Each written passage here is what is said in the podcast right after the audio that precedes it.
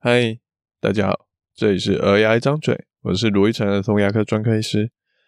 这个礼拜有个听众写信问说，用吸管喝奶会比用奶瓶来的容易蛀牙吗？科学研究上的实证是什么？欢迎收听本周的 AI 张嘴喽。上礼拜，好，我收到一个 email，寄信人叫做胖熊想睡觉，他写说：卢医师好，我是您 podcast 的听众，我想请教一下。小孩用吸管喝奶或饮料，会比奶嘴头来的不容易蛀牙吗？这个问题的结论要推导蛮长的，所以我就先说个简单的结论：吸管喝奶比奶瓶喝奶会比较不容易蛀牙吗？通常对，但不一定。那我们为了让小孩比较不容易蛀牙，就多鼓励他用吸管吗？答案不是。吸管只是一个末端的细节，而且就算其他因素不讨论，哦，那用吸管它也不是一个最好的答案。所以吸管会比奶瓶好一点点，但不是最好的，大概就是这样的。那想听这些结论怎么来的话，就继续听下去吧。我先说，好，我觉得这个问题蛮有趣的，好，谢谢这听众的留言。所以我在看到这个问题的时候，我就决定，好，就直接在这个礼拜的节目来回答这个问题。本来想说，哎、简单回答一下，应该很快就结束了吧？结果，哎、找一找资料，发现，哎、可以变一整节内容，所以干脆我们就这一集就多来讨论这个内容。那我不知道大家对这个问题的答案是什么，不过自己身为牙医师，听到这个问题就有一个直觉的想法。但我们说过，哦，直觉有时候是不准的。科学上最准的东西是结果，就是我们不会去质疑这个结果是错的。而是我们会去，当结果跟我们的直觉不一样，我们会去想我们的直觉才是错的。所以，我们通常是先观察到一个结果，然后去猜想，诶，那有什么会去影响这结果？为什么会造成这结果？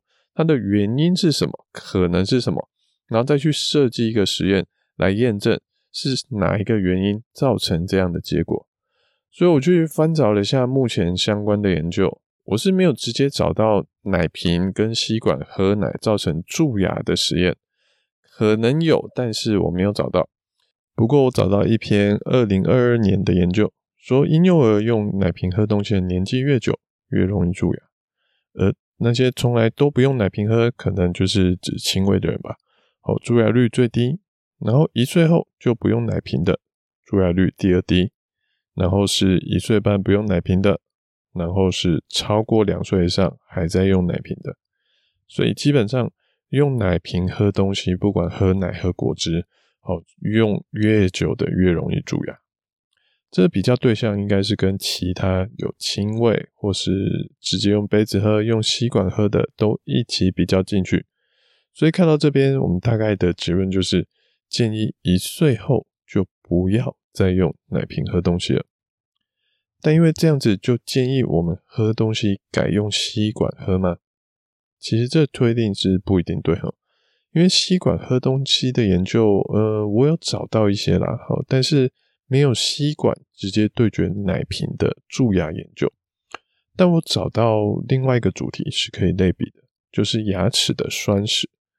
因为今天这两个东西的差异，最主要就是在讨论说哪一个方法容易残留在牙齿上面。造成牙齿的影响，而蛀牙是细菌利用残留的奶对牙齿造成的破坏，而牙齿酸蚀呢，就是直接去除掉细菌的因素。因为在喝酸性饮料，如我们刚刚说的果汁啊或汽水的时候，细菌好就是没有细菌，我们牙齿直接就会被酸给破坏掉了。所以用这个来推论喝奶蛀牙的部分，虽然没有百分之百一样，但我觉得是可以参考的。而今天这个主题，我觉得最主要影响的因子，好，就是到底用什么东西来喝，会不会去容易对牙齿造成影响？最重要的两个因素，其中一个就是奶或饮料跟牙齿接触的时间长短。那我们问大家一个问题，大家觉得呢？是用吸管喝东西，假设就是诶、量数啊什么都一样，就是同样都是，比如说一百 CC。大家觉得是用吸管喝奶比较快，还是用奶瓶喝奶会比较快？我相信每个人每个小孩但不太一样，不过通常啦，哦，大部分的人应该是用吸管喝东西会稍微快一点，用奶瓶喝东西会比较慢一点。所以就这样子的状况来说，吸管喝会比较好。但是除了时间的因素之外，我们还有另外一个要考虑的东西，就是接触量，也就是牙齿接触到奶或饮料的多寡多少。像现在大家都说亲喂母乳是最好的一个行为，好，除了母乳的营养成分很棒之外，其实更重要的是亲喂的小孩，他会把妈妈的乳头吸到靠近喉咙的地方。小孩是需要很用力的，可以锻炼他的口腔肌肉，安奶会在靠近喉咙的那边就是流出来，那也比较不会去碰到牙齿，会降低他蛀牙的一些因素，所以相对来说是一个比较好的一个行为。不过我认为，哎、虽然说行为理想上是这样子，好，但是人嘛，尤其是小孩，他吸吸久是会累的。那累的时候，那些奶其实还是会就乱洒洒到牙齿上面，其实还是会有啦。所以不要说因为亲喂，因为它是跑到喉咙，所以我们就不用去刷牙什么的哦，这样是不行的。好，还是会有那种漏网之鱼，所以还是要刷牙，然后亲喂还是有可能会蛀牙的。那回到吸管跟奶瓶的问题，奶瓶的奶嘴头它其实有一个固定的长度哦，它不是直直的跑到。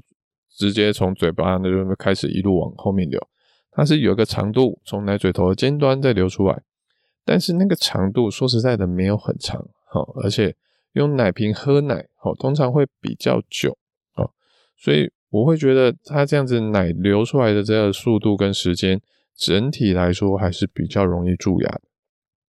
所以尤其我们在食物上，我们说晚上睡前有喝奶的小朋友。他们的蛀牙位置有一个特别的特征，就是很容易发生在上门牙靠外侧，也就是靠近嘴唇那一边。我们看到这一边有蛀牙，在有一片那种一整片的蛀牙的。我问他们睡前还有没有在喝奶，几乎百分之百都有。所以虽然奶嘴头是有嘟到好嘴巴里面一点点的地方，但是食物上他们的奶。还是会流到上门牙的外侧，所以呃还是会容易蛀牙了。好，那像吸管的部分，哎，变化性就很大了。好，像我手边就有两篇研究，我放在资讯栏，有兴趣的可以去看看。一篇研究是二零零九年的研究，他说用吸管喝饮料会增加牙齿栓蚀的风险，所以用吸管喝是一个比较不好的行为。但是另外一篇二零一八年的研究却说，用吸管喝饮料会降低牙齿栓蚀的风险，是一个比较好的行为。所以这就很有趣了，同样都是用吸管，结果却出现完全相反的结论，这是很神奇的。为什么会有这样的差别呢？其实原因在于说，我们用吸管喝，同样都是用吸管，我们是。怎么样去把吸管吸到哪一个位置呢？啊，有些人用吸管的时候是把吸管的出口哦放在上门牙的附近，甚至放在上门牙跟嘴唇中间的这个区域，这样子饮料一吸进来就会大量的接触牙齿，尤其是上门牙，这样就很容易残留在牙齿上面，对牙齿造成伤害。可是有些人喝饮料的时候，喜欢把吸管嘟到很后面，把饮料的出水口放在嘴巴比较深处的地方，这样子饮料碰到牙齿的量就会比较少，这样就比较不容易对牙齿造成伤害。所以，如果同样都是饮料，奶跑到嘴巴深处，我们说放到比较偏旧齿区域，这样子就比较不容易蛀牙，可是也比较不容易酸死。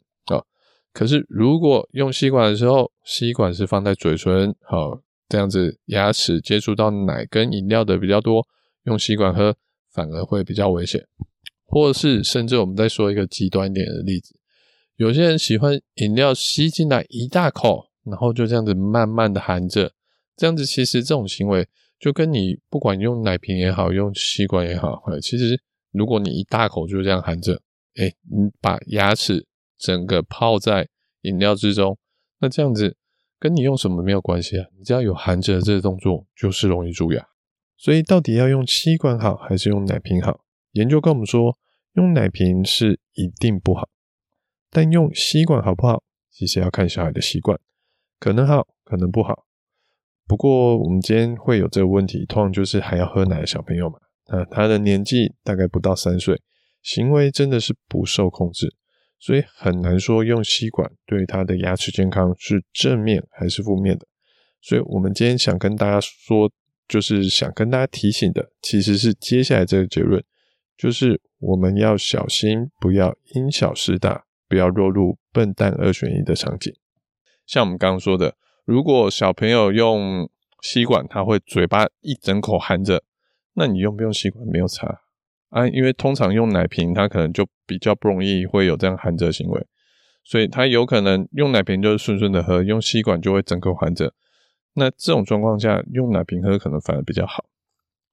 那再举一个例子哈，如果今天有一个渣男，好，或是我们说不要限制性别，就是一个坏朋友，他说他要约你出去，问说，哎，我们今天是要出门去一起唱歌，还是一起去喝个下午茶？